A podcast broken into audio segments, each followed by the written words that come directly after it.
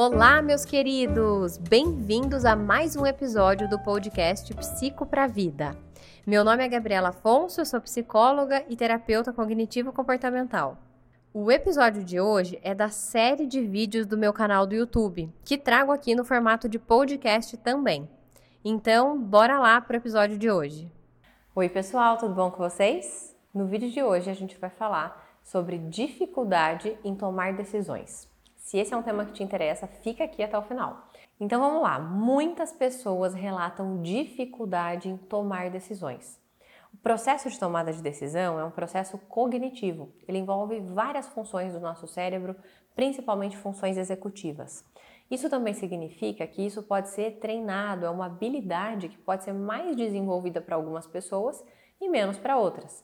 Aquelas pessoas que estão constantemente submetidas, expostas a ter que tomar decisões, por vezes elas já têm mais habilidades, o que pode ser mais difícil para outras pessoas que dificilmente precisam tomar grandes decisões. É importante ressaltar também que alguns transtornos interferem grandemente na tomada de decisão. Então, o que eu vou falar aqui no vídeo de hoje é voltado para pessoas que não estão passando por um transtorno mental. Isso porque os transtornos mentais eles influenciam muito o julgamento. Eles podem trazer um viés muito negativo para a tomada de decisão, entre outros.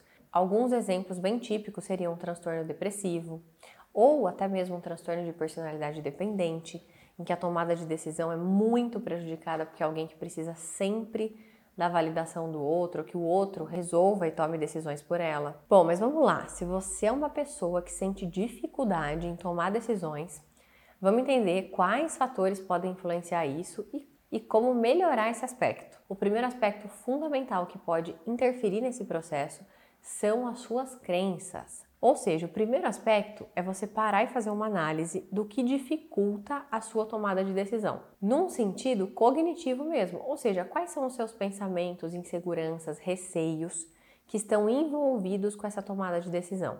Cada pessoa vai se deparar com um tipo de dificuldade. Pode ser que você tenha muita necessidade de controle, de ter certeza de como as coisas vão caminhar, e aí você fica realmente procrastinando, adiando querendo ter muita certeza de que a sua decisão vai ser a certa, ou tem medo de se arrepender de perder B se você tomar uma decisão por A. Pode ser devido a uma crença de incapacidade, você não se sente capaz para tomar uma decisão, confiante para tomar uma decisão.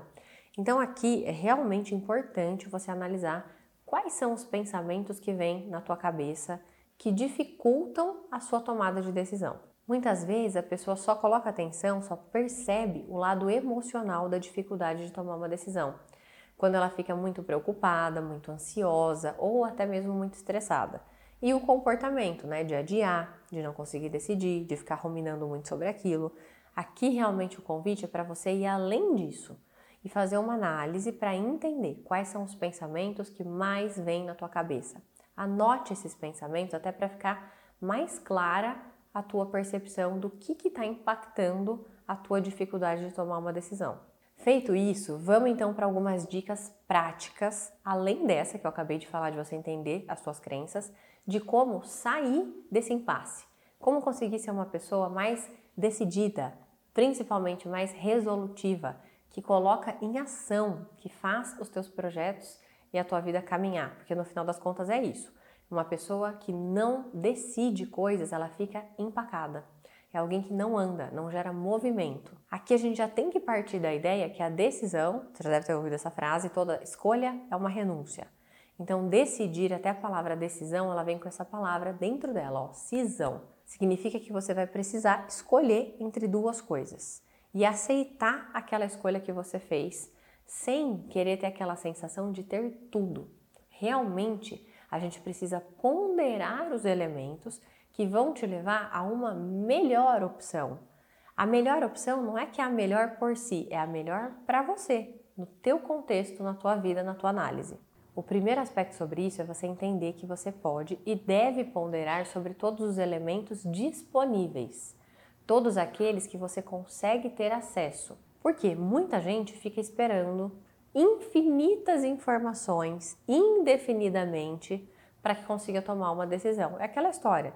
Daqui um mês pode ser que existam elementos novos que hoje você não tem para considerar. Mas, se não for algo essencial para que você tome uma decisão, realmente você sempre vai precisar ponderar hoje, com aquilo que você tem disponível, o que é a melhor decisão, baseado nesses elementos. Para isso, já vem a segunda dica: coloque um tempo, um prazo para você tomar suas decisões. Tudo isso que a gente está falando é para quem tem dificuldade. O contraponto disso é a pessoa impulsiva, que não pondera, não analisa, não se dá tempo e já sai decidindo muitas coisas. Então, esse é um aspecto importante. Se dar um tempo para decidir algo é fundamental, até para que você consiga fazer o passo anterior, ponderar, analisar, entender prós e contras, vantagens, desvantagens, tudo que está disponível. Só que coloque um tempo. Porque tudo aquilo que a gente não coloca tempo, a gente realmente fica indeterminadamente pensando sobre, se dando mais espaço para chegar numa decisão. E aí, às vezes, essa decisão nunca chega. E são aquelas pessoas que se percebem nunca tomando decisões. Então, coloque um tempo razoável. Um tempo razoável não significa um ano. Depende de qual é o objetivo. Para alguns, pode ser que seja um ano, para você pensar com muita clareza, se você vai fazer uma grande modificação na tua vida. Para outras coisas, duas horas é suficiente. Um dia é suficiente. Uma semana pode ser que seja suficiente. Então analise relacionado com aquilo que você precisa para tomar a decisão.